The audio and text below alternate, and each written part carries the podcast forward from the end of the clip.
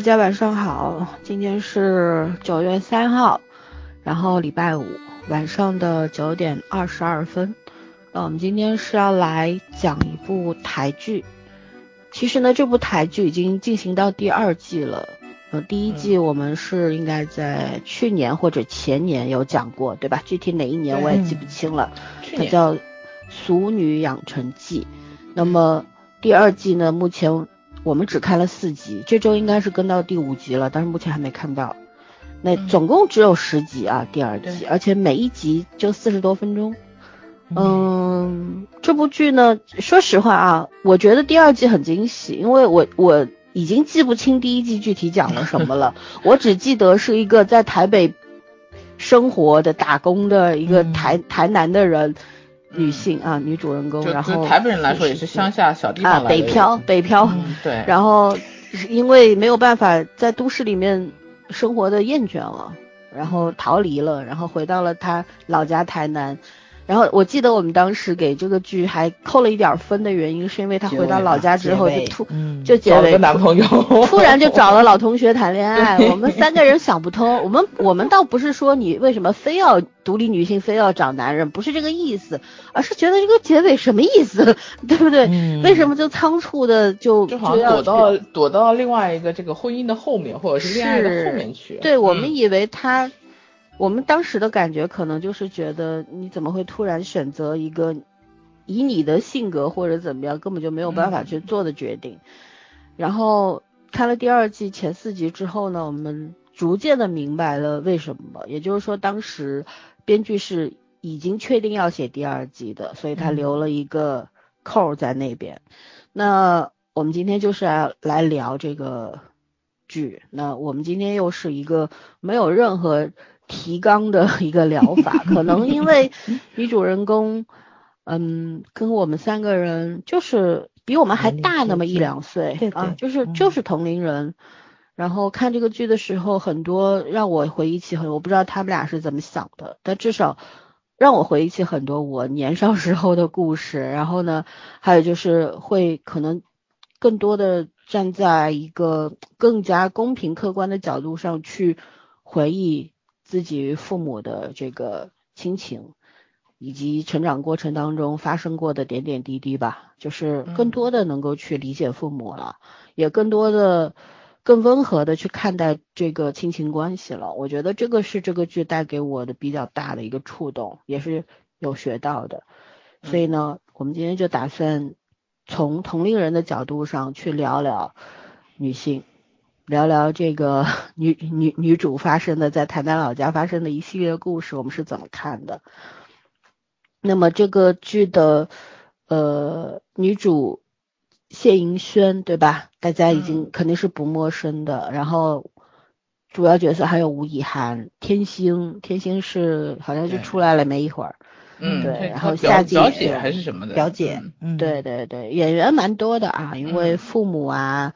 爷爷啊，然后，嗯，奶奶啊什么的都在，然后还有弟弟啊，反正全都是家庭成员。所以说呢，这个演员表是很长的，我们就不去一一的讲了，大家都可以在百度百科或者在豆瓣上面找到的。然后导演是陈以伦和严艺文，编剧呢是严艺文、黄新轩和范芷琪，所以他是在华视播出的哈，二零二一年的八月八号。在中国台湾首播，总共十集，呃，还是还是六集，嗯，怎么说呢？是我们极力要推荐的一部台剧吧？我觉得，因为这两年台剧确实蛮厉害的啊。但是我以我的这个我的角度来看，我个人的观感来看，我觉得台剧它的。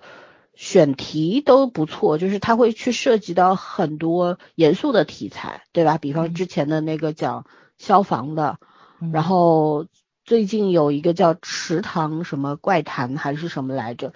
其实这些选题都很好。然后呢，我觉得他们也可能在审核上面是没有什么限制的，所以什么都敢拍。但是他有一个问题，就是说在拍严肃题材的时候，他。弱点总是差口气儿，就在我个人看来，不知道为什么，我也是试图去就是去分析一下这个原因，我觉得可能还是跟他们是一个小岛思维有关系，他的眼界的问题。对，嗯眼界不够开阔啊嗯。但是台剧，其实我回忆了一下，我们前两天也在一群聊嘛，说台剧嗯最喜欢看什么呢？就看他们啰里啰嗦、家长里短呀，对，特别的烟火文化感气就是特别的熟悉的那种感啊觉。毕竟是一衣带水的同胞嘛，虽然他们讲闽南语，我们也听不太懂，但是无论如何都是我们自己中国人的事儿，是吧？特别熟。嗯，啊它和我们当时小时候看 TVB 的感觉还不太一样，就是是那种完全没有文化隔阂的感觉。是，就是嗯嗯，文化环境可能在现在来说已经有很大的区别了，对吧？嗯毕竟大陆和台湾是有很大的区别的。对，但是我觉得，嗯，骨子里的很多东西是相似的。是的。以至于嗯我们去看这个女主人公她整个一系列的生活日常的时候，就有很多感触，包括她里边切换了很多，她是成年和童年互相交织的一个嗯展现的方式。然后我们也会觉得，哎呀，有些事怎么在我们小时候也发生过呢？都差不多呢，对不对？啊，就嗯格外的亲切。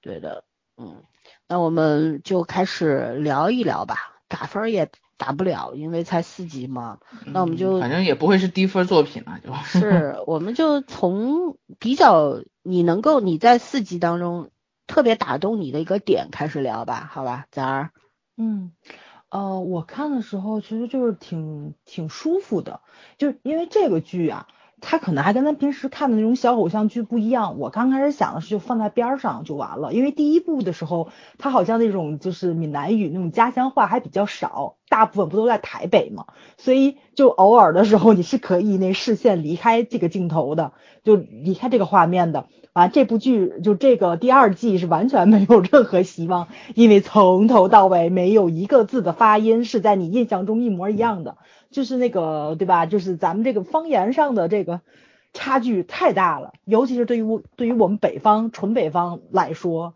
所以呢，这个剧就看的就比较投入，然后每一个镜头啊什么的，然后你就看的时候，我就特别想去旅行。就因为在大城市里面待久了，那种工作环境啊、工作节奏啊都非常非常的快。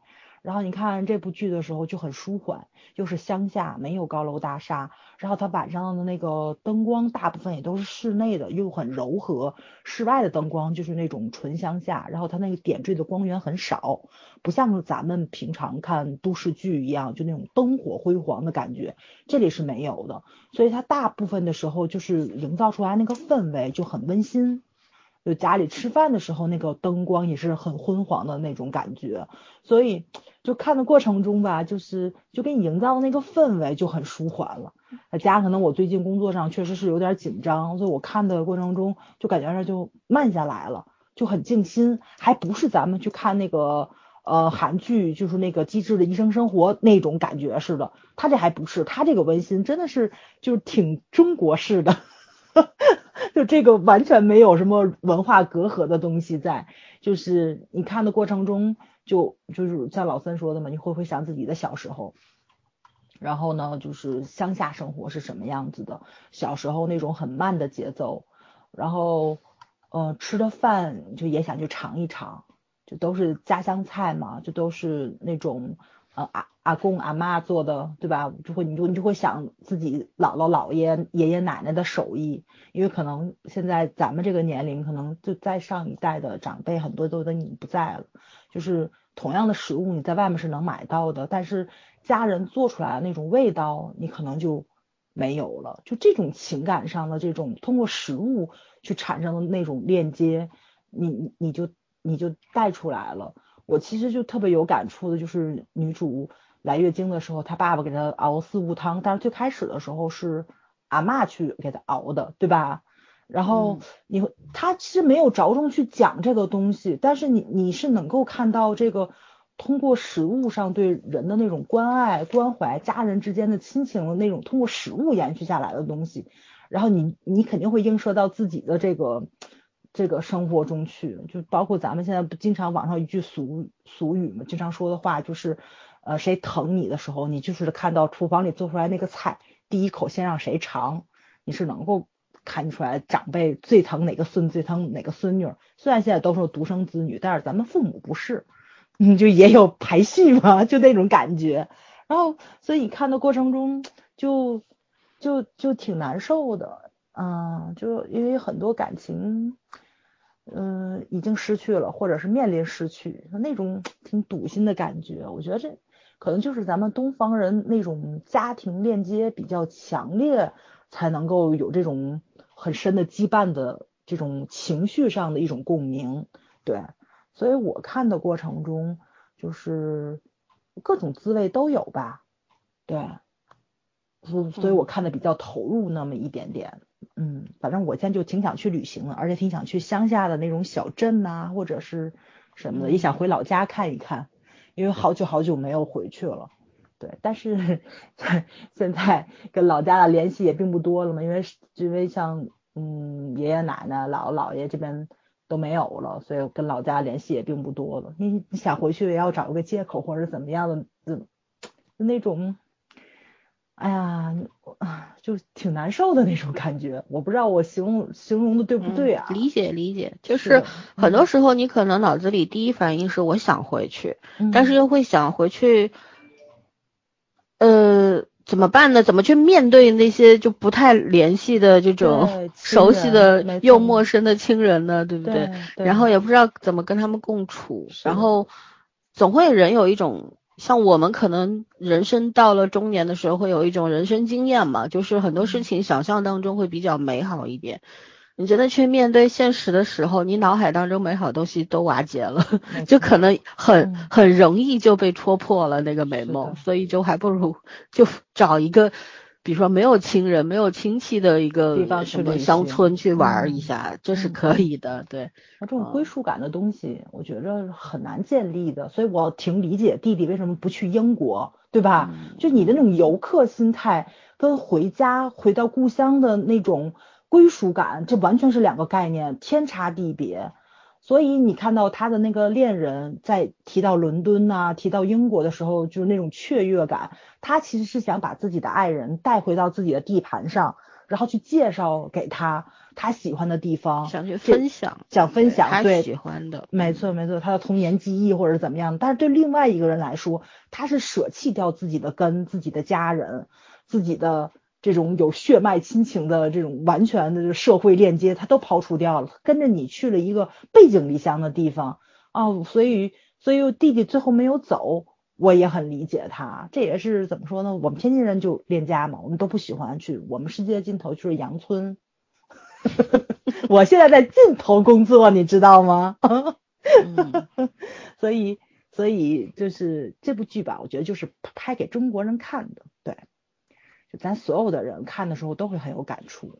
嗯，不，我我可以给你保证，会有百分之五十以上的人没有耐心看。啊，这倒是，它太慢了，对，它慢又琐嗯碎，然后呢又是一直在切换那个时间线，对吧？所以呢，像以现在很多那种看惯了这种特别快速，甚至于说一点五倍速、两倍速看剧的观众来说呢，他接受不了这个这个节奏。还有呢，就是很多人他已经。不不迷恋，或者说他的年龄太小了，很多年轻的观众他不太会去，不是说所有啊，这个有语病的，就是说有一部分嗯年轻的观众，他可能现在正是青春昂扬的时候，很热情，很奔放，然后他喜欢去看一些更加热烈的东西，而不愿意去看一个四十岁的中年大妈的故事，还没到那个年龄，理解不了。对，但是我相信很多的年轻人也会去喜欢这样慢悠悠的，因为嗯人和人不一样，对吧？嗯，还有这个剧的配乐特别好，就是他们说话其实也很慢，但是我觉得这部剧你是完全不能快速的，就是不能倍速。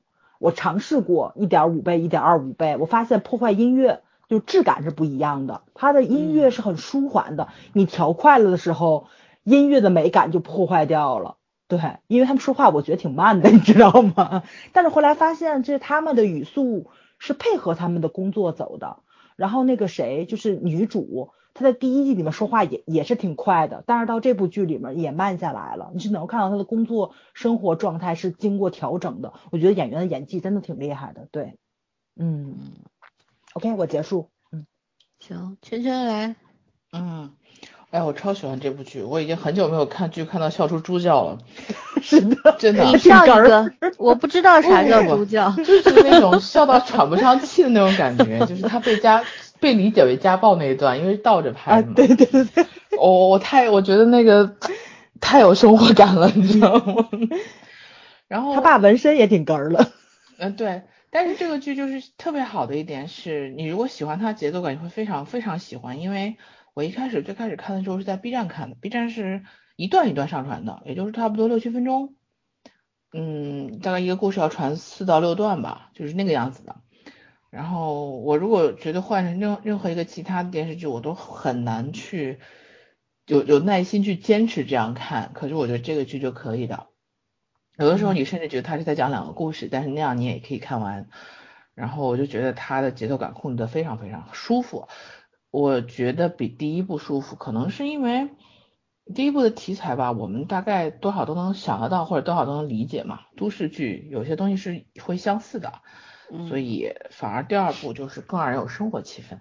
嗯，是的。嗯，然后另外一个就是我觉得他这个，因为真的从导演、编剧到就是主要的这些角色都没有变，嗯，就是这个完整性非常非常的好。然后第二部可能比第一部更更成熟了一点，因为第一部其实讲的是女主在台北的生活和她回忆小时候在乡下和呃应该是阿公阿妈吧，就是外婆和和和和外外公外婆还有爷爷奶奶，爷爷奶奶就是在一起的生活嘛。但是第二部其实就没有爷爷奶奶了，就主要就是父母吧。大部分时候是和父母兄弟这种，嗯，就是他虽然还是家庭题材，但是其实是不太一样的，嗯和第一部表现内容不一样。然后呢，嗯，就是就是我觉得第一部在拍线下生活的时候，这个小女主只是一个更多是个线索人物。呃第二部的时候，他就会穿插的更多嘛，因为他的生活主线已经放在乡下了，然后包括生活里面的这些东西。嗯，你让我具体去讲有什么区别，其实我没有觉得很大的区别。可是第二部真的比第一部讨人喜欢，然后整体就是这样的感觉讨人喜欢。然后那个，而且我真的好喜欢闽南语，我不知道为什么我们对闽南语特别亲切，就是它对我来说似乎都不是一个外来语种。就是我第一次嗯初中听闽南歌的时候，我都觉得这歌很好听，因为我听不懂的，我一点都听不懂，但是我会觉得那歌很好听。那对我来说不像一种。呃，地方方言，就是没有地方方言让我觉你上辈子是是个福建人，可能是是 会被广东人吃了闽南话那个时候不是客呃客家话是活蛋过去的，闽南话应该不是。反正我就一直觉得闽南话，你说好听是没有啦，就是有时候像吵架一样，可是我真的觉得他很亲切。所以我觉得这个剧让我就感觉就是特别的放松啊，然后这个谢盈萱的演技真的是赞，然后赞不绝口，因为里面有好多东西。怎么讲？就是你没有这种人到中年的体会，你是根本不知道女主的梗在哪里。我看的时候就在想，我说这真的是我大概五年前看，我都不会有现在这种心态和对女主的这种理解，你知道吗？嗯，是的，他其实讲的真的很真实，就是你你心气再高，这个能力再强，你要承认你你生理上日渐老去的时候，你会有很多的尴 尬。盗汗是吗？不，就就这一类打硅胶、盗汗，然后更年期、卵巢衰、卵巢衰就是早衰嗯，不，它都不是早衰，它是正常衰减了，好吗？它都已经不是早衰了，就是记忆力衰退。对啊，然后而且那个 对，而且那个那个那个大夫在对待他的那个态度上面，我都觉得那东西都好真实，因为对大夫来说那不是个事儿，嗯，所以就是这些东西，你可能真的是让一个十几岁的孩子去看，他不会看得懂，他就算有耐心看，他也看不懂，对他来说那东西是不存在的，所以我没就说经历过。对他没有那种感受，就是这种哭笑不得的感受。其实我觉得这个东西确实是，这个觉得看剧门槛就在于你的人生经历，倒是没有其他的。然后音乐我同意啊，音乐非常好。然后我就说我我喜欢它里面的原创的闽南歌曲，我就觉得都很好。嗯，我还蛮期待后面的。嗯，包括弟弟那个，其实我我觉得弟弟的恋爱还没有水到渠成了，他也许后面还会走，也许后面不会走，因为他只是觉得这个人和他很很合拍，但是他并没有想到要结婚。嗯我觉得他没有到走到那一步，所以这个男的结婚，在一个非常突兀的时机，给了他一个惊喜，但是又碰到了当碰到这个家家人的这个亲情的时候，在他还没有明确这个内心的这个情感的时候，他不会选择出国的。就是后来跑到那个树林里那段，其实我真的觉得那段点睛点的特别好。我一开始以为别会拍的很俗气，要去去再去找那个人或者怎么怎么样。当我跑到树林你就躺在地下，你可以理解为它是一种放松，也可以理解为它是一种还在挣扎吧内心。宣泄，嗯，对，但是内心其实其实是一种还是一种松弛，说白了，嗯，反正怎么想我觉得都可以，就是他的小细节真的处理的太好了。嗯，你你没有办法想到可以处理更好的一个方面，嗯，包括有很多人都跟我讲说他和那个啊男朋友不是很配，我倒觉得也还好，就结局是开放的或者结局是他们俩真在一起，我觉得都 OK，就是只要遵从自己的人生去生活，遵从自己的意志去生活，你你是选择单身还是选择结婚都无所谓的，就是你你真的可以遵从你自己的这种内心的想法就可以。然后台剧这两年其实风格非常多样化，有一部分是因为跟那个网飞合作嘛，在资金上和这种制作流程上可能会更成熟。可是其实我不太喜欢网飞的一个原因在于网飞的呃相对来说就是它还是套路性很强的，欧美那种，对它套路性其实是很强的。你看它对于韩剧的影响就非常明显，但是台剧目前反正嗯怎么讲就是。它还能拉一拉台剧，可是我我一方面它会增加一下这个嗯都要多多元化，但是另外一方面它一定会限制一定的这个发展，所以我觉得咱们的文化太根深蒂固了，很难撼动，你明白吧？历史有点长。对，不光是这样，然后我是会觉得奈飞其实还是限定的东西多，它它是一个成熟的工业流程，它希望你卖的是成品嘛，可是。艺术这个东西，就是像电视剧这种不能说纯艺术，但是也是这种艺术化的东西。它如果模式化的话，就就没劲了，就不会让我们觉得哪个作品特别好或者特别差。那只能说它钱钱够多，制作够精良就可以了。那个不是我们会喜欢《俗女养成记》的核心理由。就是可能很多奈飞参与的作品，它对它会让你觉得好看。但是它不会让你觉得动心，或者说会感动你。你当时会觉得啊很精彩，但是过后之后你去选经典作品不会有它。回味的东西比较少，对，就是真正视觉上的爽，让你动心或者让你觉得让动人的那个点太少了。情绪上是饱满的，但是感情上是很没有起伏的。说白了，是就能打能打动我的地方基本上很少。嗯嗯。但是对于整体来说，可能目前阶段它对台剧还是有帮助的。那是肯定的，拓宽思路嘛。对，有钱嘛。嗯，对。哎，那我是比较打动我的。其实第二季的《俗女养成记》的话，在我看来就是，嗯，第一季可能就是一个重新回到原点的这么一个故事，对吧？讲了一个这么这样的一个过程。但第二季就是完全的是重新去审视自己过去的人生吧，因为你和家人，就是我，我努力回想我，我总觉得就是说，在二十几岁或者十七八岁的时候，你总是会对家庭当中存在的一些问题，或者说你跟父母啊，还有一些亲人的那个关系上面，你可能在你印象当中不好的要比好的多，因为那个时候咱不懂事儿，还不懂事儿，不成熟，所以你记忆当中不好的。会多于好的，但是你再往后面长长，三十多、四十岁的之后，你就会去想好的东西会比不好的多。为什么呢？你本身追求你自己成熟起来了，你本身要去追求那些更加温和啊、更加美好的东西了。为什么？人生变短了，人生变短了，你就会去追求这种形式，你知道吗？你就会去过滤掉那些不好的东西。其实基于这个。这个这个，我觉得是人生的一个程序嘛，老天爷规定好的。所以呢，到了我们这个年龄之后，你再去看这个作品的时候，你就会有更多更多的刺激你的点在里边，就是很多啊嘛。比方说，小女孩第一次来月经的时候，对吧？然后。妈妈不在，爸爸在，很尴尬。然后本身女孩子她因为很恐慌嘛，我们回忆一下我们的第一次的时候，也会觉得很恐慌。然后爸爸不懂，然后那些邻居大妈们她也没有办法给到你。他可能更多的是在讲闲话，就说哎呀，这个这个年纪已经怎么怎么怎么，就是他顾不上说去考虑你的羞耻心，或者说怎么样的，他不会想到那么多。因为对于成年人、成年很久的人来说，这不就是稀稀松平常的事情吗？他怎么会还去想得到我十二三岁的时候来月经是什么样的感受？所以说，这就是年轻呃小朋友和成年人之间隔着山隔着海的那个距离。但是你想。到了女主四十四十一岁的时候，然后医生跟她说你更年期了，然后你可能很快就要绝经的时候，我想我们年轻的时候多多少少都会说过赶紧绝了吧，好烦呀，每个月怎样怎样。但是你真的到面临这个时候，你就觉觉得我的天，怎么就要绝了呢？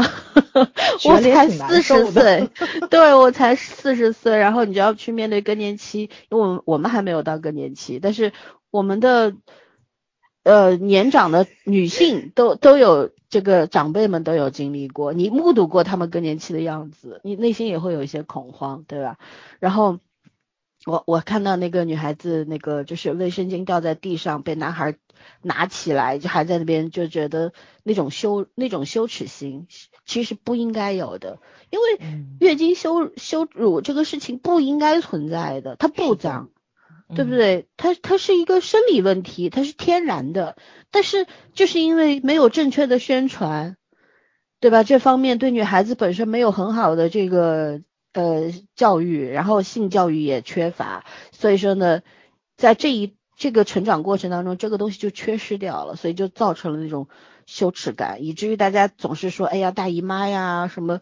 亲戚啊，都不愿意提月经两个字儿，所以这些东西，当我们年轻的时候，其实也是一样的，我们小时候也是一样的。但是到了我们这个快四十岁的年龄之后，觉得这不都是正常的东西吗？有什么好羞耻的，对不对？但是我们会去理解年轻人的那个小孩子的那种心情，因为大家都是过来人。但是这些东西，你看，它都会呼应到我的人生。但是真正打动我的是爸爸出院。之后爬在那个屋顶上，然后给女儿看我刺青刺了一半，你那个字儿是什么？都没有刺完。对，因为太疼了。他俩姐太可爱了。那个地方我泪目了，就是就是你看女主也爬上了屋顶，就两个人都是进入了什么呢？年龄的一个尴尬期，一个是面临老去，一个是面临中年，都是到了人生。往后怎么倒数的那个阶段了？虽然中年离死亡还有点远，如果正常的生老病死的话，但是你的很多的危机感啊、忧心忡忡的东西都出来了。然后爸爸呢就觉得我我都这把年纪了，对吧？你看我动不动就要趴倒在地上这样子。刚刚抢救过来的人回到家里面的那种感慨啊，他希望自己老当益壮，但是。也知道抵不过自然规律，就是那一幕让我很很感慨。就是我因为我再过半年我也要四十岁了，我爸爸七十岁了，呃，然后我爸爸也是晚婚晚育的啊。然后我们这三十年的这个差距，其实就是真的隔阂是很大的。然后我就觉得我是用了很多年，然后我爸爸也用了很多年，我们就互相走近的嘛，互相的走到了一个。能够互相理解、互相体谅和包容的这么一个状况，大家都付出了很大的努力。曾经我觉得是我做的更多，但是慢慢慢慢的，你随着自己长大之后，就觉得其实父母做的也很多。没错，只不过他们不知道怎么去爱你，然后你也不知道怎么去爱他们。然后到了一定年龄之后，发现虽然我们没有做父母，很多人说你做了父母了，你才会懂父母的心。其实不是，你做不做父母，你。到了一定年龄，你都会懂父母的心，除了那些不孝子孙，那些人不算啊。就说我们这种正常的成长的这这样的一批人，你都会理解爹妈的，你会心疼他们，对吧？所以就那那个点，我那天我还看了这一段，我还在我们仨的小群里说，我说这一点特别打动我，我就突然理解了为什么我们父母老了之后行为特别像小孩儿。因为你像我我爸这一代，我爸是个当兵的，所以他没有经历过特别动荡的那个岁月，比方文革呀，还有知青啊这种上山下乡，他都没有经历过，他算比较平顺的。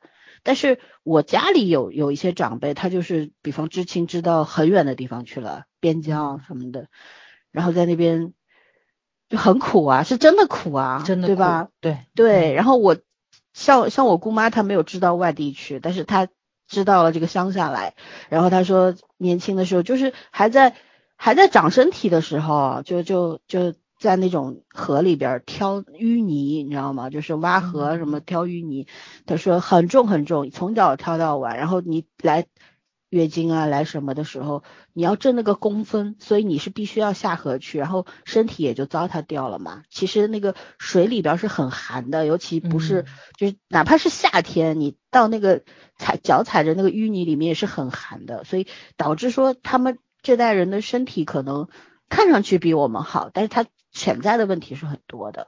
所以他我听他们讲这些的东西事情的时候，然后我再想想我们，我们八零后好像小时候跟现在那什么九零九五后啊、零零后、一零后没得比，他们现在生活高科技时时代，跟我们接触东西完全不一样，对吧？嗯嗯，但是咱们小时候玩的那些东西，我们爹妈没玩过呀，对，对吧？然后他们嗯又来到了七十岁、七十多岁的这个年纪的时候，他们也很羡慕，他们不是羡慕我们，他们是羡慕更年轻的那些人。年纪大了之后，你就会觉得岁月过得好快呀，一眨眼就到了白头的时候了，然后你就会努力的想要去贴近现代生活，然后想去学习，可是又没有人教你，然后只能跟你的同龄人在一起，天天国家大事、国际时事，对吧？摆龙门阵，女女女女女性年长的这些人呢，坐在一起就是东家长西家短。其实我觉得他们也想脱离这种状况，只不过没有任何的途径，所以他们就走上了广场去跳广场舞，闭上嘴动起来，可能是对他们来说是一个更加舒服的一个状态吧。对，然后很多你看年长的长辈们，他们就很想要去过年轻人的那个生活，比方说他们想要去。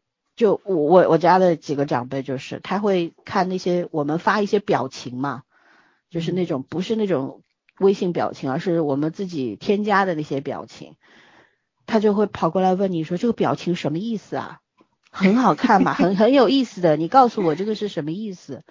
我就遇到过我家的一个女性长辈，她拿着那个微信表情一排的，她每一个都问我说这个这个是什么意思？这个是什么意思？她就要你解释给她听，为什么呢？她怕她跟她朋友交流的时候发错了。嗯啊，但是她的子女又顾不上她，在在外面工作或者在国外什么，她就只能来找我。其实那时候我也觉得特别烦，但是呢，我后来我现在明白了，他们只是真的需要有有一个人去帮他们。所以我觉得这些东西都是我们慢慢自己长大了、变老了之后才才学习到的、才明白过来的事儿。因为我我有一种想法，就是等我到六七十岁的时候，我跟年轻人肯定也是会脱节的嘛。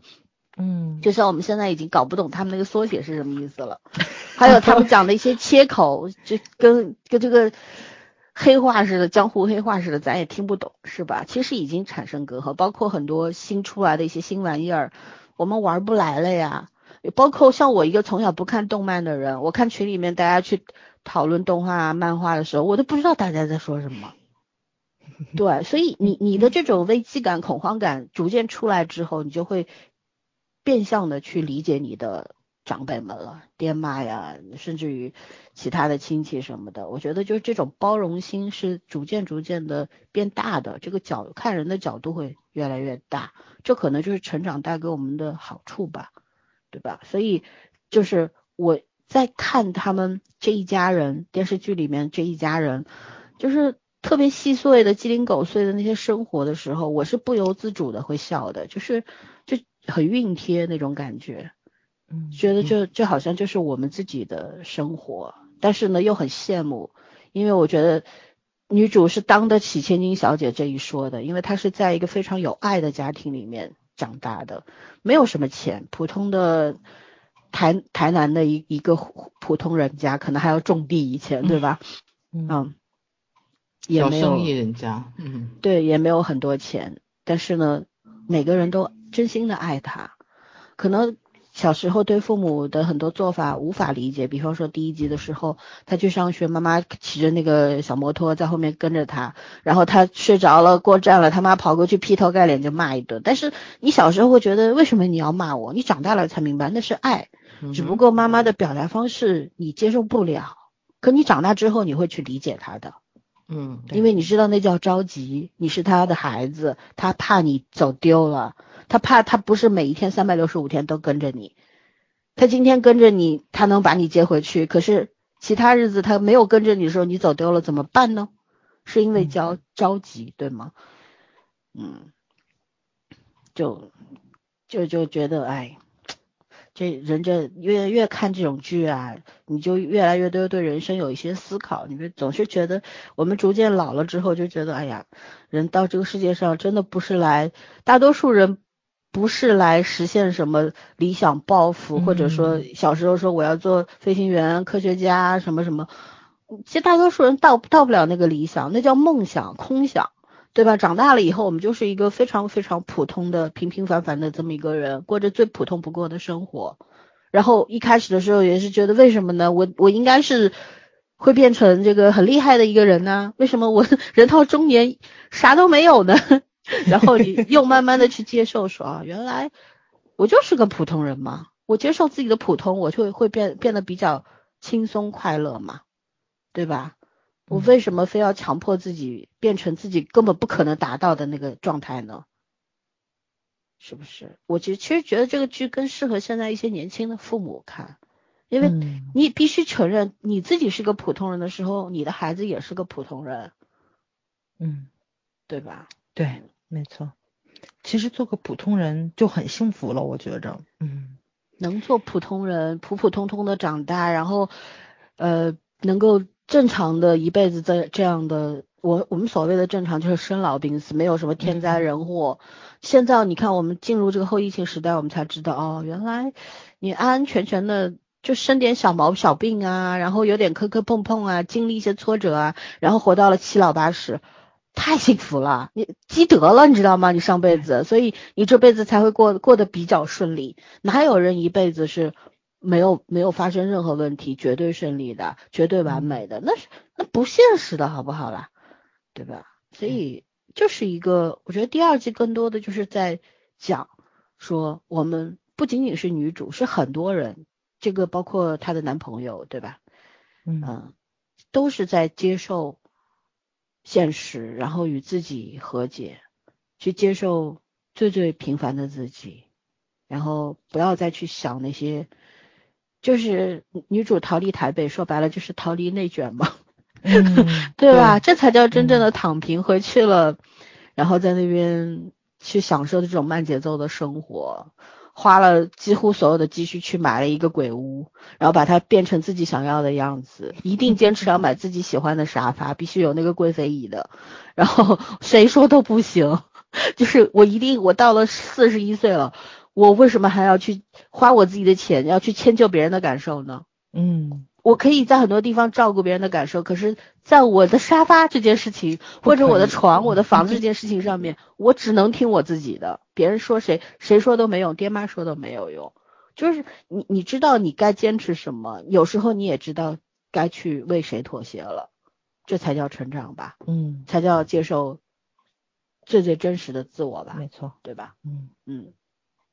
OK，那我们继续聊一聊，就是这个剧中非常嗯让你有触动的地方吧。你比方说在男女感情这件事情上面。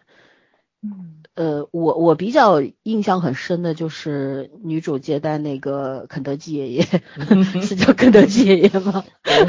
然后呃，然后男朋友就是教练，带着一群这个年轻的男生，对不对？然后就给他鼓劲儿，谐音梗出来了，什么 教练 fighting，然后嘉玲 fighting，就那一段就还看的挺那什么。我觉得就是他们两个人的那个感情，虽然也去。回顾到年年少的时候，然后男生住寄住在他家里面嘛，然后非常强烈的一个对比，就是一个有家有爱的家庭里面生活的女孩子和一个啊爹不疼娘不爱的男孩子，寄人篱下的这么不同的两种心境。然后长大之后，我们也看到这个男生也是好好长大的，他没有放弃他喜欢的棒球，对吧？然后虽然带着一个特别小的，这个可能是一个镇上面的这么一个棒球队，但无论如何他没有放弃。然后我们也慢慢看到说他们两个的这个感情，我觉得他们两个感情也很动人。我你们是怎么看的呢？这儿？嗯，就是因为看第一季的时候，我真觉得就是。回到乡下去了，跟幼时的儿伴，然后这种产生感情就特俗套嘛。但是现在看回来，我觉得这个感觉还真挺好的，就是跟咱平常看那种，大家不经常说嘛，到底是青梅竹马还是天降，对吧？这是两个偶像剧里面最大的一个桥段。肯定一方做男主的话，那另外一方就是男二，就一直在撕扯中。但是这部剧里面没什么撕扯。但是他也借用了这么一个桥段，讲的是中年人的爱情，就是就是两个人已经走了相当长的一段分歧的路，但是在某一个路口两个人又遇上了，而且走了一条一样的路，就这种感觉就挺好的。而他们俩，我特别喜欢他们两个人刚开始没有同居的时候，各自在自己的家里面起早上起来吃早餐啊什么的，但是慢慢的就是他很自然的就过渡到了两个人住到一起去之后，早晨起来的那个生活。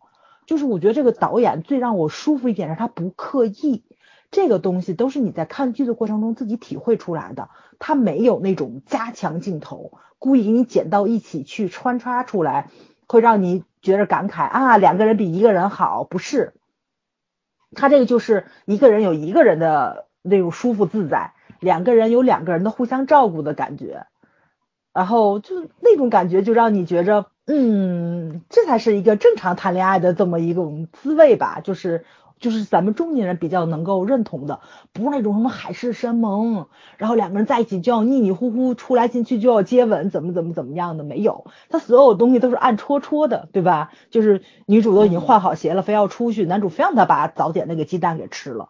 然后吃的时候还掉到了地上，那女主还要捡起来。然后呢，两个人出了门又要奔回来，然后把那个乌龟啊，这个乌龟为什么叫叫雨伞呢？哈哈哈哈哈！觉得这个名起真挺可爱的。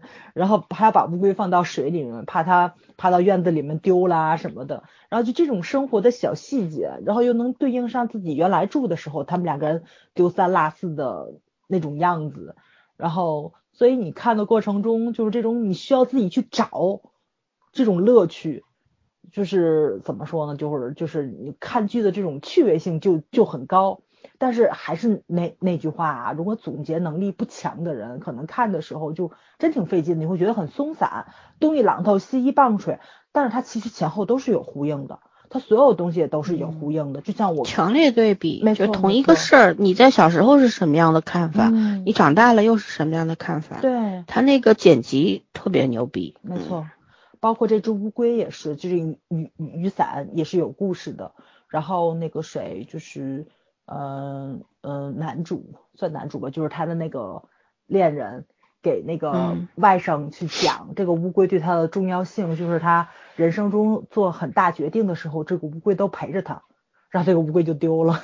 女主给他买了一只长得特别像的，我现在特别想知道男主看没看出来乌龟换了一只？你一定会啊，一定看得出来。对，我也觉得会看出来。养的东西肯定看得出来。那是他的朋友哎，那是他，而且乌龟年龄应该蛮大了吧？应该他他很早以前开始养的，没错没错。对，然后包括女女主在找到他外甥的时候不吐了吗？我在想她是会不是不是怀孕了？因为一直在讲更年期，没什么机会再生了。应该是应该是跑得太急了。嗯，对对，然后乌龟又跑了，然后他就，嗯，一下子就就生理上面不适感就出来了。没错没错，但是这个镜头上他又带到了很多两个人去讨论这个孩子的问题嘛，所以所以你肯定会有一个印象，他后面会会不会去讲，呃，怀孕了，或者是误会怀孕了，或者是怎么样的这么一个议题上，就是他有很轻微的暗示，但并不强烈，就像。老三说的是的，就你把它理解成他就跑得很着急，他生理上不适了，就是就是吐了，这也很正常的一件事情。这个导演就让我喜欢就在这儿，他所有的镜头都不刻意，就你怎么理解都可以。就包括刚刚说弟弟也是弟弟的奔跑，然后你可以从各种角度去解读。他没有一个标准的答案，他所有东西都是很意象型的，就是你看到是什么，你你心里投射是什么就是什么，怎么理解都可以。特别强烈的舒适感，不是咱们以前看那个剧对吧？就是导演就是一定要给你一个就是特别艺术的东西，你要感受出来什么，你看不出来就是你观这届观众不行。那这个剧还真没有，没有卖弄，我觉得这一点就特别的好，就跟他整个剧的基调就就很统一、很和谐。因为这个剧里面的人的生活状态也是这个样子的，就包括妈妈也是，妈妈给那个谁给这个女主去找那个那叫什么来着家教，对吧？但是这个家教你正好又又应对上了那种中年人、老年人。然后跟异性之间相处，他其实跟感情也是有关系的。然后你你会看到，就边上人虽然会八卦，会觉得就有点不太正常。然后两个人在一起，大家多两句嘴，但是也没有把这个问题看得非常的重。包括女主跟她弟弟两个人偶遇了爸爸跟另外一位女士一起去喝咖啡，爸爸竟然会来这种地方。他们也很新鲜，也很怎么样，但是他们不会觉得爸爸是出轨了。我觉得这要放到某些剧里面，可能就要吵吵架，就要吵三集。对他这个处理上，就是那种尊重感，我觉得还是挺少见的，就是没把这个当问题，这不是个事儿。就是任何人都有正常社交的权利，不管你是什么样的年龄，你都可以去见你想见的异性。我觉得这一点很多剧都做不到了，但这部剧做到了。咱们现在国剧里面还在玩吃醋那一套呢，不管是老年人、中年人还是年轻人，就吃醋来吃醋去的，误会就能吵三级架。但这里面完全没有，一个镜头就带过去了，而且你看的时候会觉得很很搞笑，就是因为爸爸一直穿的也挺随便的，但是他去见他那种错失的学妹是吧？那天打扮的还挺正式的，还喝咖啡，还研究菜单儿。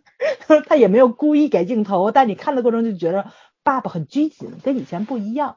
嗯，也可以看着很慎重吧，很尊重女性，但某一方面吧，你又会觉得爸爸挺可爱的，就那种感觉啊。我就觉得他这个镜头的幽默感挺高级的，不是故意让你去笑，但是你看的过程中就就就一直想笑。嗯，哎呀，怎么说呢？就是感情很美好，中年人、老年人。嗯，跟异性在一起的那种感觉就很健康，既健康又美好，挺难得的。嗯，他没有把爱情就是展现的这么的窄，就是我觉得就挺宽的。爱跟爱情，他没有就是一定要归结到两个异性之间的那种特别强烈的火花或者怎么样。错过了，我们也可以做朋友，就是因为过了很久了嘛，也可以坐在一起喝喝咖啡或者怎么样的。就是带出来一句，也没有什么失落感，或者说是故意想去再进一步啊，什么都没有，就觉得过去了就很过去那种潇洒感，嗯，就挺耐人寻味的。就希望咱们到了那个年纪，到了那个岁数的时候，也能这么睿智吧，嗯。你不觉得很像我最近写的那个小说？像啊，像，对对对对对对，对对 对，没错。其实应该是这样子，你不能说越活越回去吧，对吧？你到什么年纪就做什么事情。当你经历特别多的时候，爱情不就是个狗屁吗？不是说狗屁，而是很多曾经过去的事儿，它是很美好。嗯。但是你到了这个年龄之后，你们已经很久没有见了，然后你所有东西都是回忆里面很多年前回忆的那个美好，你何必再用现在去弥补？去或者说不是弥补，而是破坏它呢？对不对？对，没有，大家时间都很有限了，就就。把那个美好留在记忆当中就好了，然后无论是现在做朋友也好，做什么都好，都可以。因为什么呢？过去你已经记不清了，那就不要再计较了吧，就是很简单的一个道理嘛。但你这份感悟也也得是你到了这个程度，这个这个阶段，并不是仅仅说我年龄到了我才明白。有些人八十岁都不明白，没错，对吧？很多人他他能明白，并不是因为他老了，而是因为他懂事儿了，他他看淡了，通透了，是这个样子的。嗯，对啊，就像陈嘉玲这样的人，就是他无论是他一个人生活还是两个人生活，他都可以生活的很好。没错，嗯，他都可以生活，这这才是真正自由的，然后很很强大、很独立的那种女性啊。嗯，咱不是去争取说，哎，我一定要东风压倒西风或者怎样。我觉得能够把自己的生活经营好，然后活得很很快乐，这种快乐是你自己建立的、寻找到的，然后每一天你都过得就是。并不是说非要什么每一分钟都很珍惜或者怎样，你也可以去浪费，没错，嗯，对吧？我可以就是哪怕我去选一个沙发，我选了一天，我看了几百个沙发，我选中了。其实那件事情是你会疲劳，因为你的四十一了，体力跟不上，精力跟不上，但是你内心很愉快，为什么？那那就是你想要的。你第一眼看到它，你坐在上面的时候，你觉得哇，这就是我我想要的，我今天就是冲着它来的，所以我必须得到它。哪怕花掉我这个储蓄卡里面的很大一部分钱，我也要去得到。你看我们不就是吗？我们可能年轻的时候，我们会追求名牌，或者说我们只追求穿的舒服就好。但是年纪大了之后，你就会想，哎，我原先可能花几千块或者上万块钱去买一件什么风衣或者怎样，会觉得太奢侈了。但你后来你到了你自己有一定的积蓄，然后就觉得。你需要这样一件衣服，这件衣服能够，它不是代表你有什么身份或者怎样，而是它会让你觉得自己很得体、很舒服，穿在身上很很自信，那你就去买。这个已经和你去买奢侈品或者买名牌产品完全不没有关系了，呃，也不是说花钱去哄自己开心，都不是，而是你确实你的你需要它，仅仅就是因为你需要它，而且你可以买得起就可以了。我觉得。就是同样的一个性质嘛，对吧？我们已经过了，不是说过了那种追求奢侈品的那个年纪了。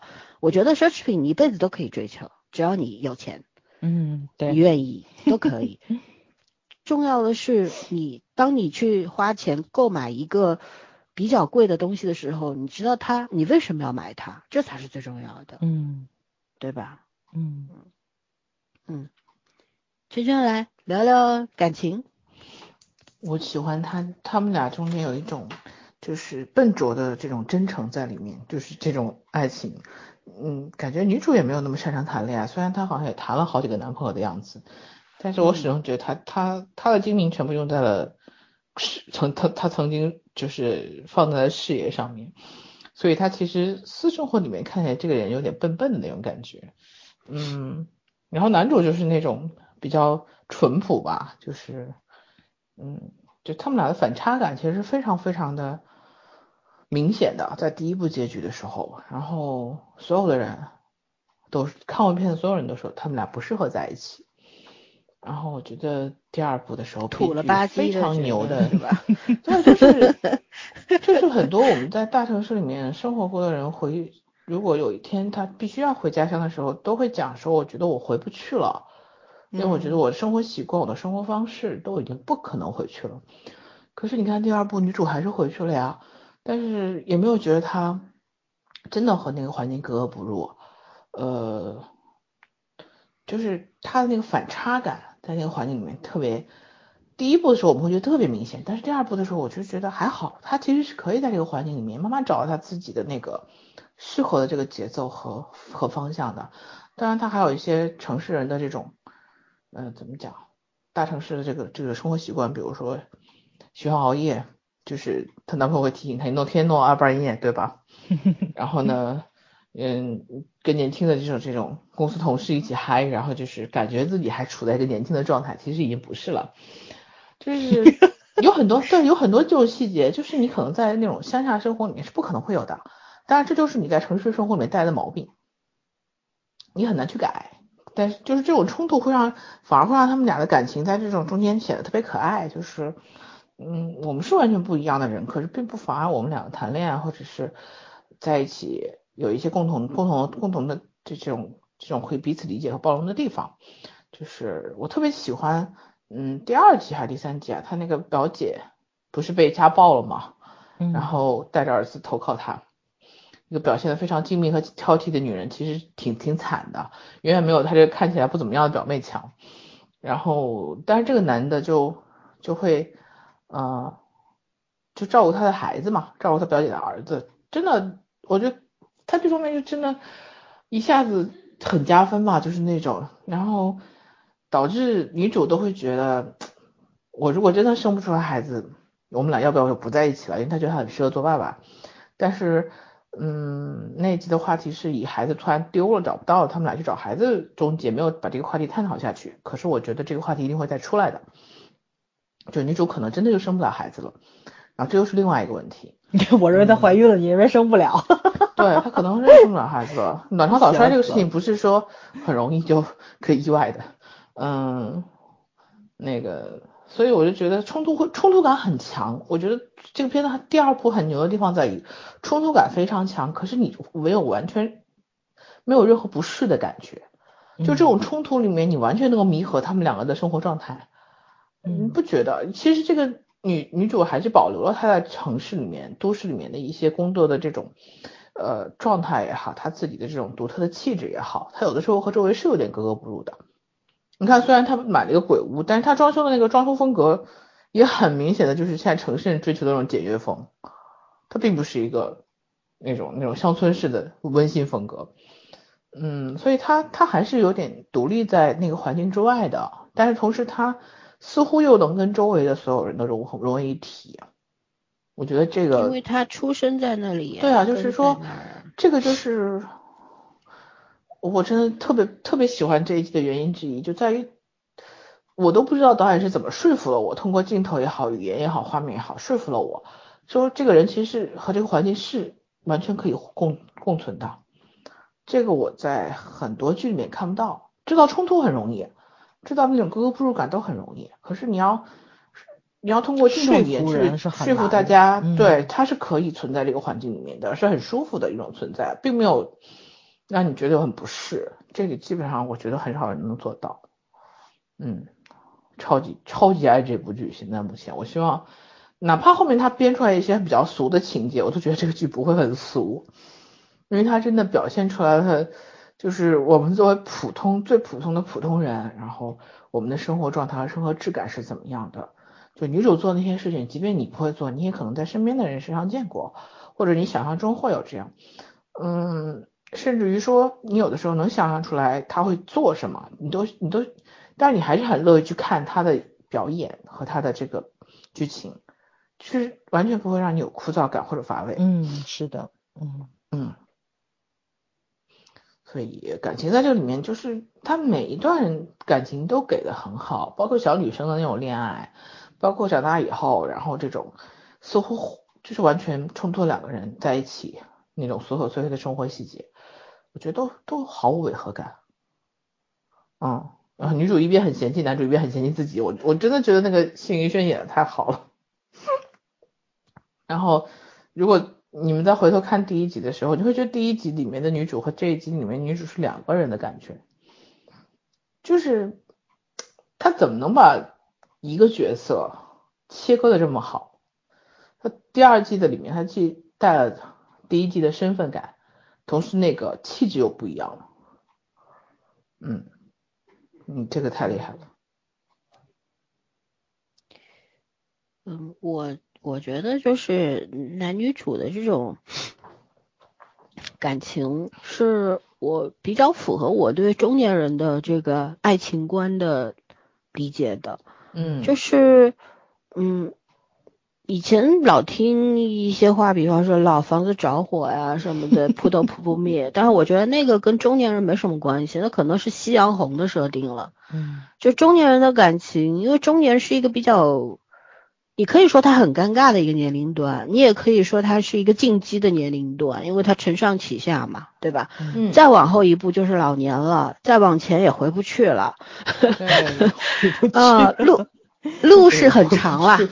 离离这个终点还很长，嗯，但是呢，你离过去已经很远了，就是听起来是一个比较悲伤的一个现实。然后呢，呃，对人生呢有了一定的看法，累积了一定的经验，所以呢是，我又觉得是一个比较尴尬的处境，就是因为你要说看透嘛，还没有，对吧？嗯，然后要学的还很多，又懂一点，又不太懂。就是一个很尴尬的年龄段，然后这个时候对待感情，可能我觉得更多的是会比较迷茫吧。就是你你会在我是需要一个人来加入我的生活，然后让他对我负责，我也要对他负责，互相妥协这件事情上做选择呢？还是说我要就让自己快活就好了？我一个人活得有滋有味的，我为什么要非要搞一个其他的人来参与我的生活，或者说我要参与他的生活，还要面对很多没有血缘关系的所谓家人？对吧？你你会有很多的踌躇在里边，就是怎么选二选一，你你总得就是总得选一个。这个时候，因为到我们这个年龄了，你说家里人逼婚什么的也不逼了，就家里人放弃你了，你 你开心就好了，没必要了。父母也顾不上折腾你了，他这自己的人生已经到晚年了，他要享受人生去了，没空来搭理你的婚姻生活。只不过他们想起来时候会觉得，哎呀，你老了怎么办呢？但我们现在也知道，父母其实也见多识广了嘛，也觉得啊，你即便有两个人，你也未必老了有依靠，对吧？然后你这个年龄四十四十出头了，生孩子也来不及了，生是生得出来的，但是当当当当孩子长大的时候，孩子还没挣钱你就退休了，也是很尴尬的这件事情。所以父母也是多方考虑之后，觉得也就算了吧，不像曾经十年前那么逼你了。所以这个时候就是各各方面的这个条件啊和一定的空间拉扯出来之后，你就会去迷茫了，说我到底要怎么样？嗯，怎么样才是比较好的一个选择呢？但是但是我觉得再过下一个阶段，我们可能就不需要做任何的选择了，因为到了那个顺其自然的结果之后，就自自然而然的知道答案是什么了。只不过在处在这个阶段的时候。嗯，你看女主也是，嘉玲也是，她会跟男主说，我我已经生不出孩子了，然后我会记忆力衰退，我更年期，然后我这个性冷淡等等，各种欲望都降低了，然后呃夜里睡觉还会盗汗，然后行动会很迟缓，身体也会越来越差，对吧？其实你说他是说给男人听的吗？我觉得更多是说给自己听的吧，那种迷茫，那种那种慌张，对吧？慌不择路的感觉。那我们就要做的，就是在这种很慌张的境地里面，让自己稳定下来。嗯。然后稳定的状态里面，你是不是需要一个人来加入呢？我觉得这个是挺为难的一件事情。嗯。所以，假使说你在一个中年的年龄遇到了一个你们互相有。比较了解的这么一个男人，或者说哪怕这个人人是个陌生人，他突然侵入到你的生活当中来，然后你们也可以在各方面做出很多的交流，思想上、生活上有很多的交流，有有误区，或者说有很多的无法相容的地方，但是更多的时候是能够交流的，那你就会想说，我要不要去接受这个人和我一起生活呢？我觉得这是中年人感情生活当中特别特别需要谨慎做出选择的，嗯，这么这么一个情况，对，是要自由，要独立，还是要依靠，对吧？对，其实没有答案的，你不能说我现在找一个人，我老了未必好，但因为你没有办法确定你找一个人老了就未必不好呀。所有的一切不都是要走过去，要经营，才会有答案吗？对吧？才会知道好还是不好。啊，如果说二十几岁的时候可能觉得这个人挺合适的，一冲动也就结婚了。你到四十岁的时候没有冲动了，你知道吗？你连性欲都没有了，你还冲什么动啊？所以你不可能说，啊，我我现在还要说一冲动呢，还要结婚或者怎样？不是我，所以我比较。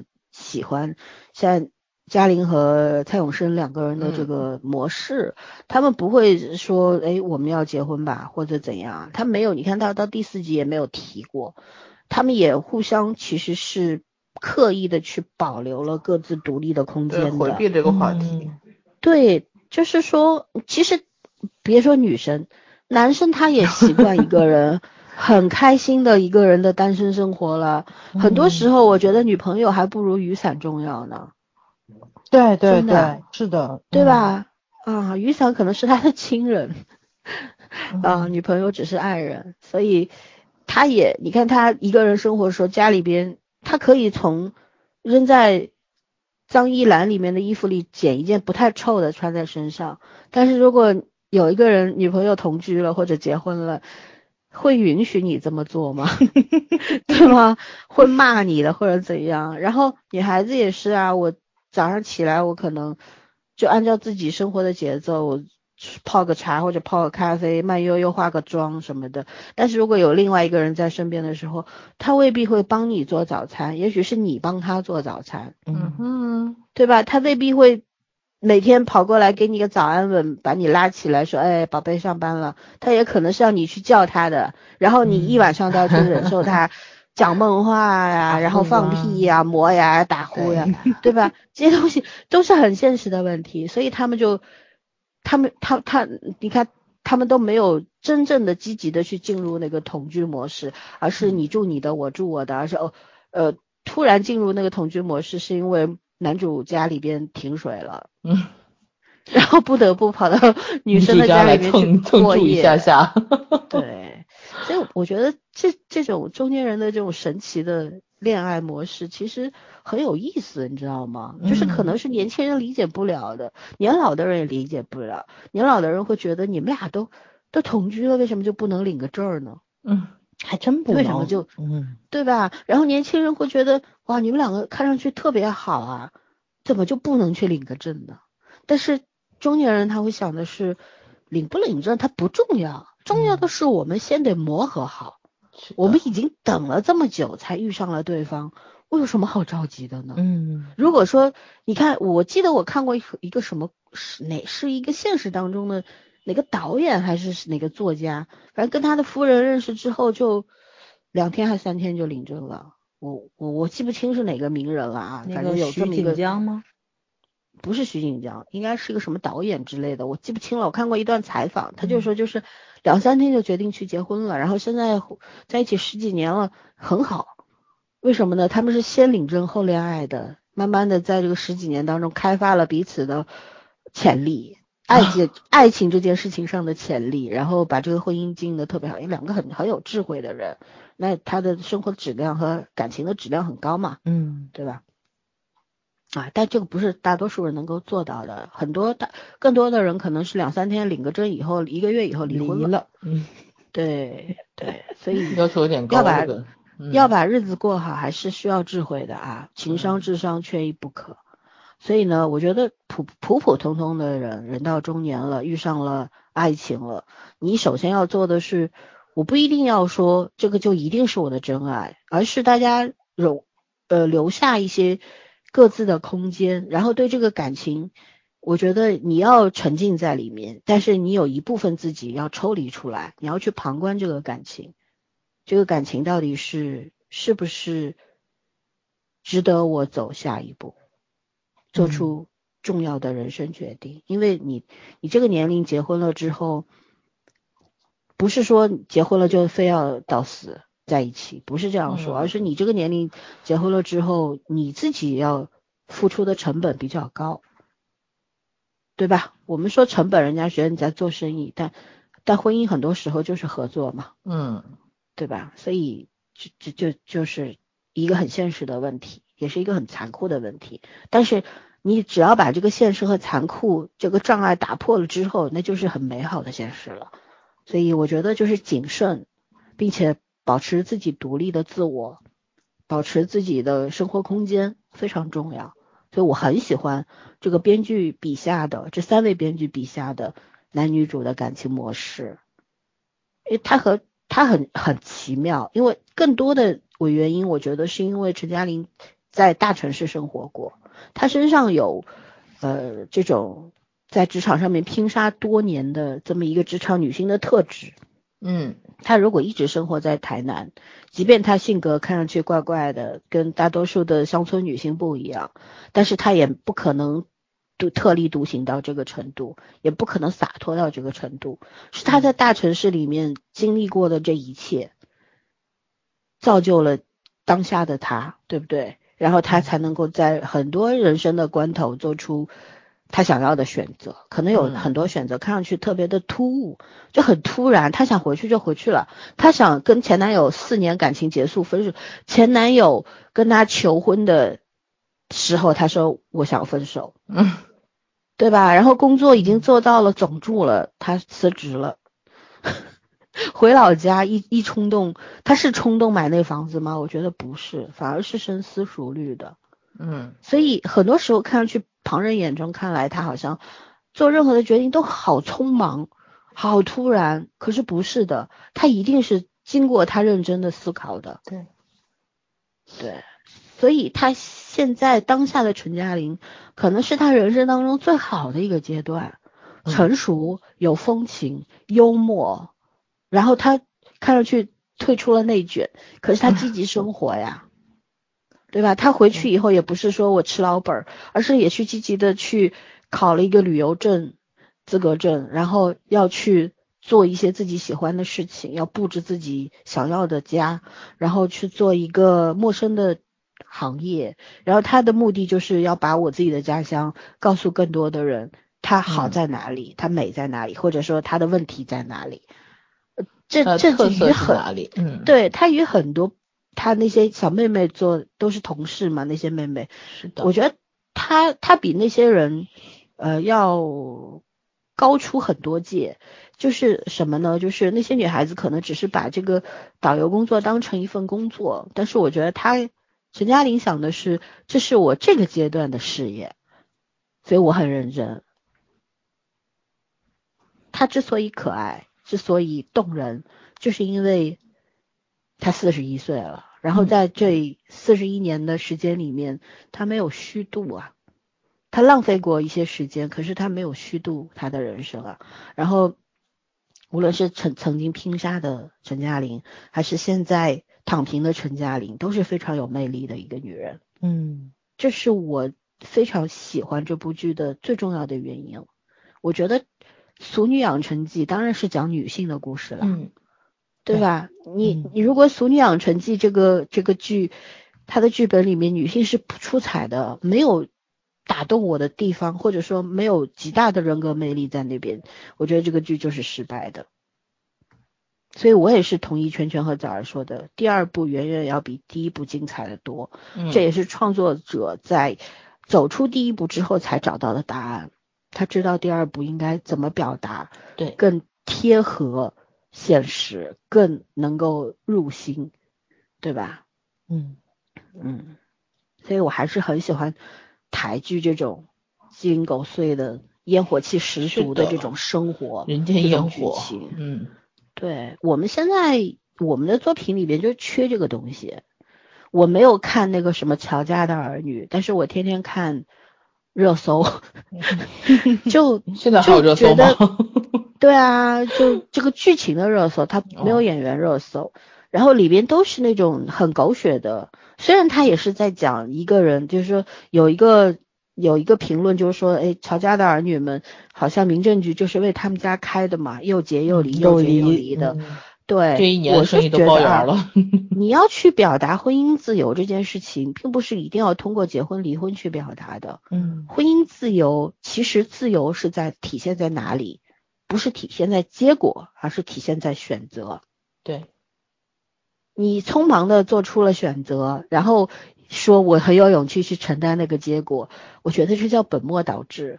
是你很认真的去做出了选择，那个结果，它可能不随你的意志为转移，但是你努力过了，这个才是正确的程序嘛，对吧？嗯要遵从你的自己的意愿去做选择。嗯，是，就是咱们国家的编剧的问题，就是太刻意了，什么都很刻意，就他狗血也很刻意。为了嗯过审，觉得其实也挺我们现。我们现在很多的编剧他的问题，我觉得就是小时候的命题作文写多了，他定了一个主题之后，他一定要去去去去去表达这个贴合他，对，啊，对，嗯但是它的核心又是破碎的，因为他编剧他自己不知道可以多角度的表达，或者说用一种更温和的、温柔的、热情的方式去表达。总是要去写戏剧冲突啊、残酷的现实啊，仿佛就能够表达什么了。这也是我现在不太愿意看我们国产都市剧的原因吧。还有家庭剧，那家庭剧不温暖啊！我觉得看家庭剧就是要开心啊，就是要温暖呀，就是一家人在一起老是吵吵闹闹，或者说有很多的误解，它最终是暖的。最终你要看到的就是亲情里面最最让你动心的地方，最值得你留恋的东西啊！对我天天看他们吵架，我干嘛要看呀？我是有多开心看人家吵架？我自己家过得还不错，我就天天看人家吵架，我有病吧？对对不对？嗯。十分不能理解，对，哎，好吧，那我们还要讲点什么呢？关于这个剧，嗯，没有什么啊，我就觉得这个剧的这个用用光的那个处理，胶片那感觉处理我很喜欢啊，有一点点朦朦胧胧的质感，但是好像又没有故意做旧嘛，嗯。嗯，对，感光很好。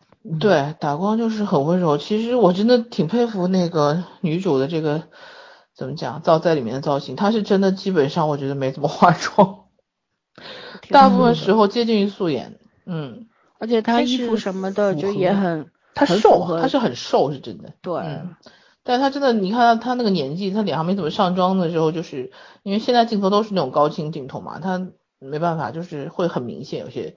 但是我真的岁月的痕迹，对，但这就是中年人啊！你加了正常中年千千层滤镜了，你出来那个脸，我的天，法令纹都看不清楚了，那还是个中年人吗？唉，你就算脸上一根褶子没有的话，你还是三十岁啊。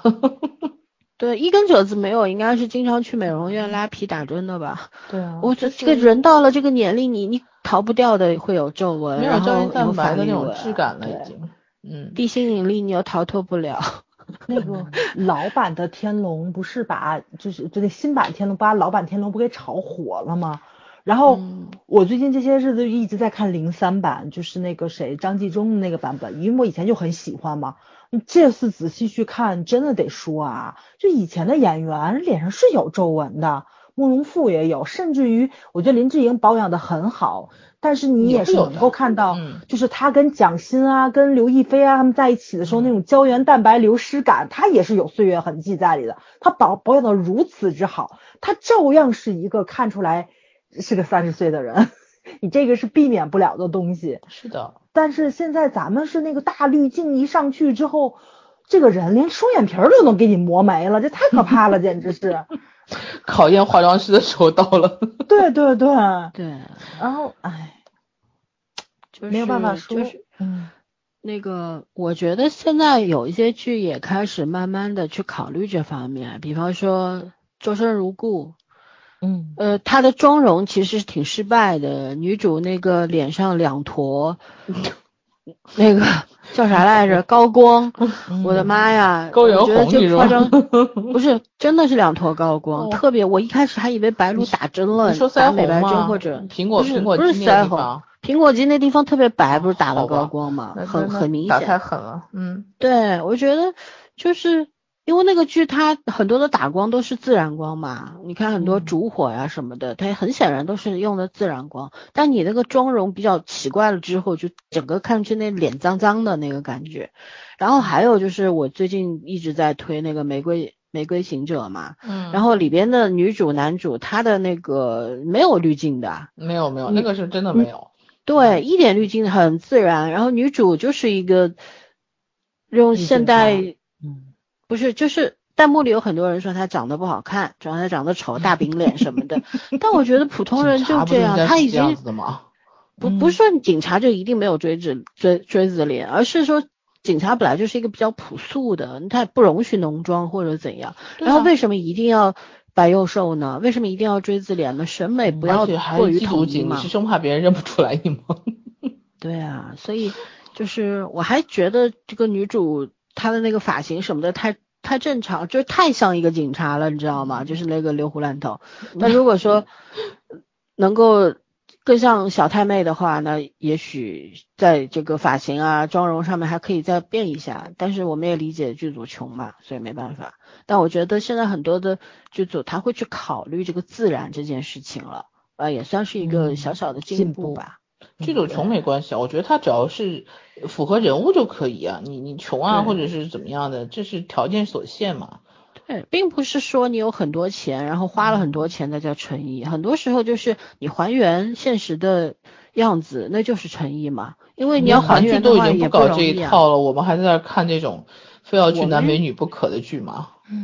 哎呦，不是哦，最近古偶那些男主丑的嘞，我的丑天，死了，嗯，吓死了！不是丑的问题，是很恐怖好吗？那个长相，嗯我也不点名哪部剧了。我那天看了那个什么什么什么整心河啊，那个 男主好像我是那个？请问一下。不是，我那天就在工作嘛，然后我想找一部什么什么能够放在旁边听的，然后我就我就我不知道为什么我抬头看了一眼那个男主，我觉得我的天，这么难看吗？直接点掉了，我就去。你们知道是有那种什么快手啊，就那种小视频，你知道就很快，一集三分钟，然后嗯一部剧十集，可能半小时你就能看完的那种，很集中的叫什么来着？短短视频的那个故事，小小短剧，嗯、小短剧。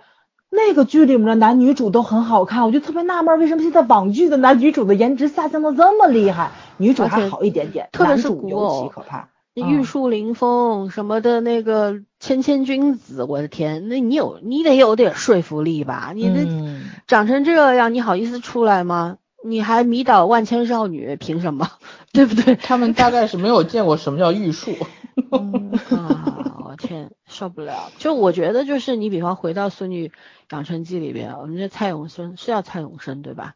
对，蔡永生，嗯然后你看他就是一个呃台南的一个对台南的乡下的一个一个中年大叔嘛，嗯，啊、因为为什么呢？你看他黑黑的，长得也不好看，小时候还行，也没有长大了以后很帅，也没有很瘦。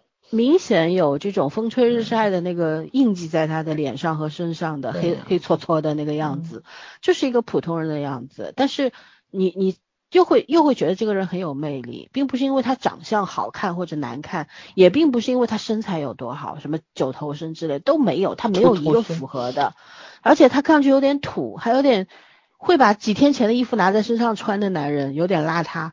但是你又为什么觉得他很有魅力呢？对不对？我觉得去讲好一个人物，或者写好或者表达好一个人物，是需要多方面去构建的。你比方说，他和女主两个人，就是一个被鼻子出血，一个手手被打到那个有有点那个什么受伤了，然后两个人一个在楼梯上，一个在楼梯下，没有一一一句的语言交流，然后两个人就那边比划做表情什么的，那一段我也很喜欢。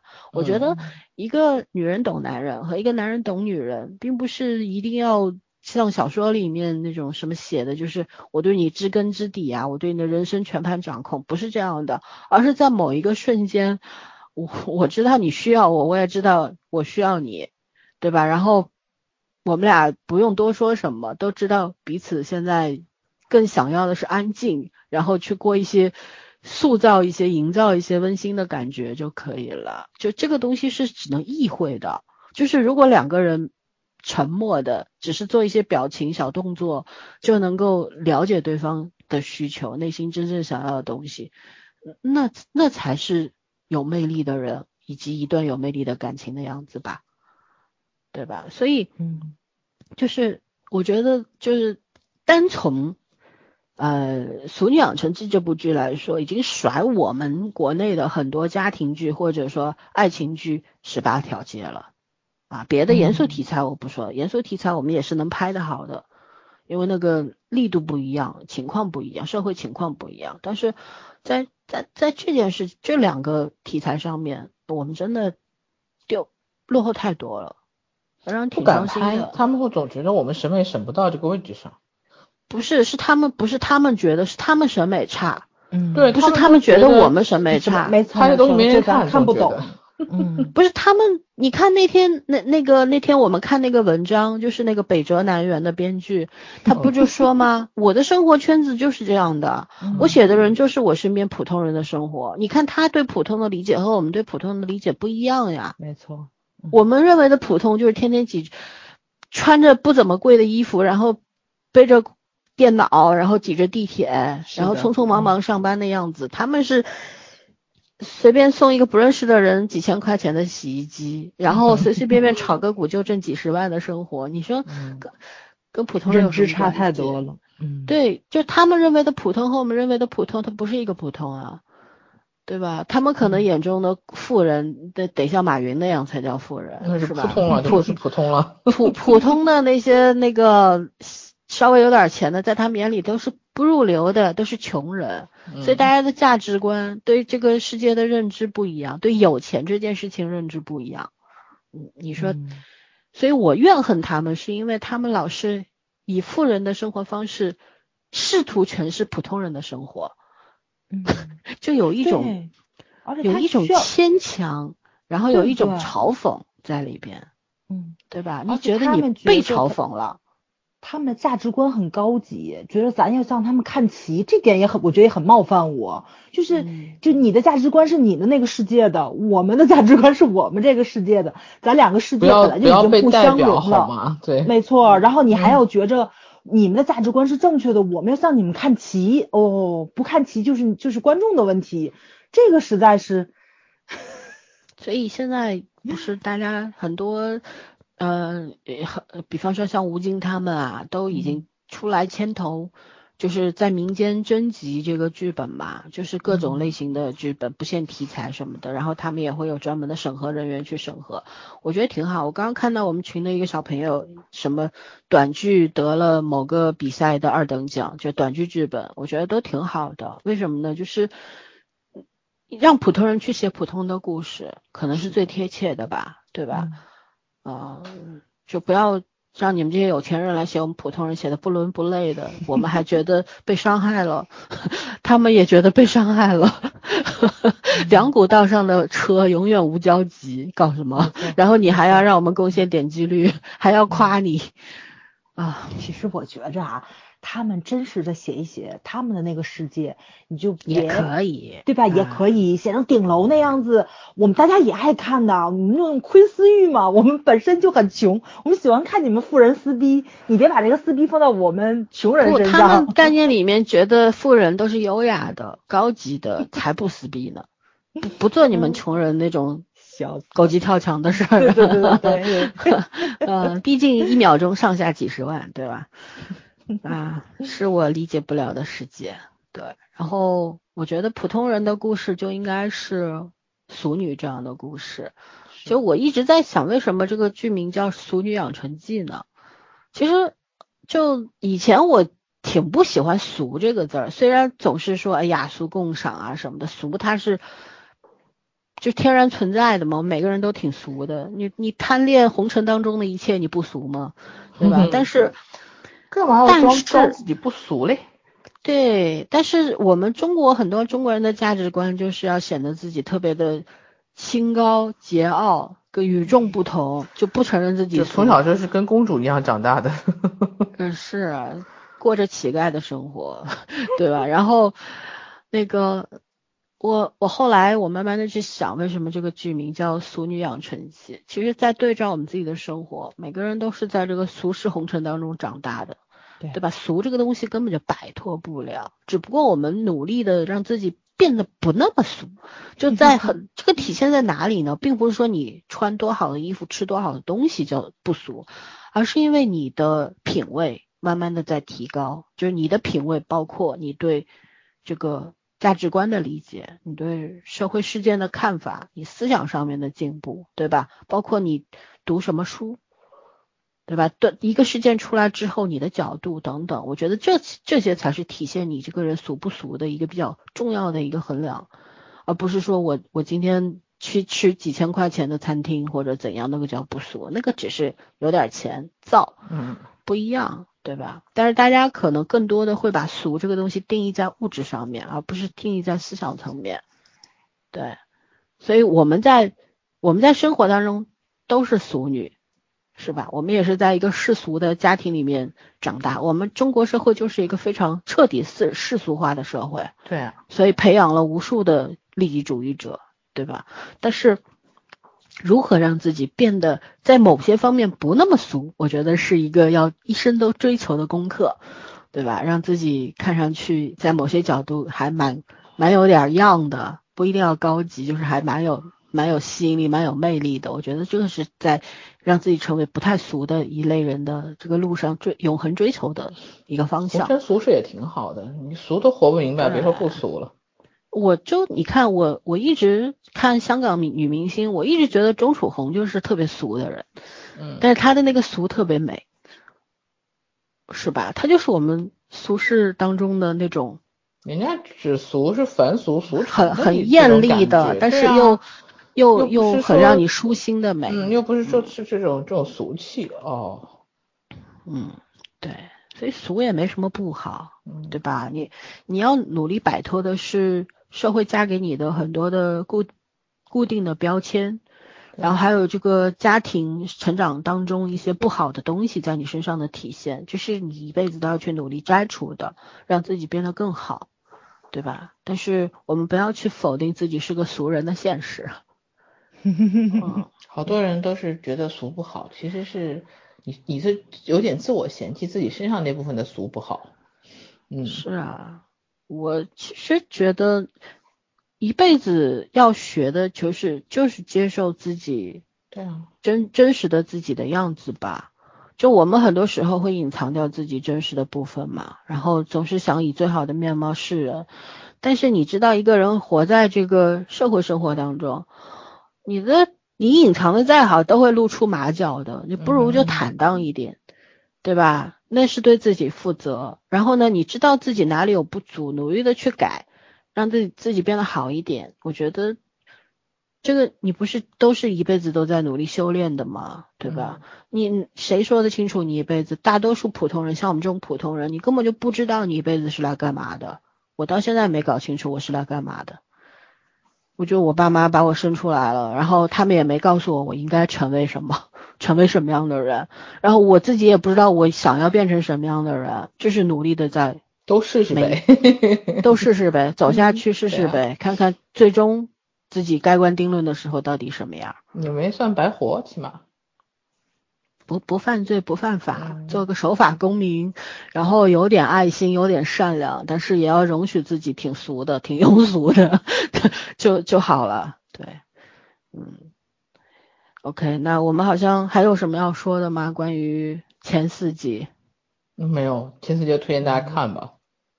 对，就是它是会让你很有很多感悟，然后也是会变得内心很柔软的一个电视剧，一个很好的故事，就是好完全乡村故事。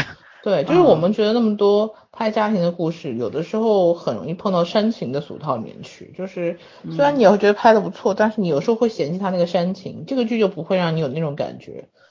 你就是哭过笑过之后，还觉得哦，这种就是温情嘛。我觉得没有煽情的桥段。对啊，就普通人的生活，嗯，就是这样子的嘛。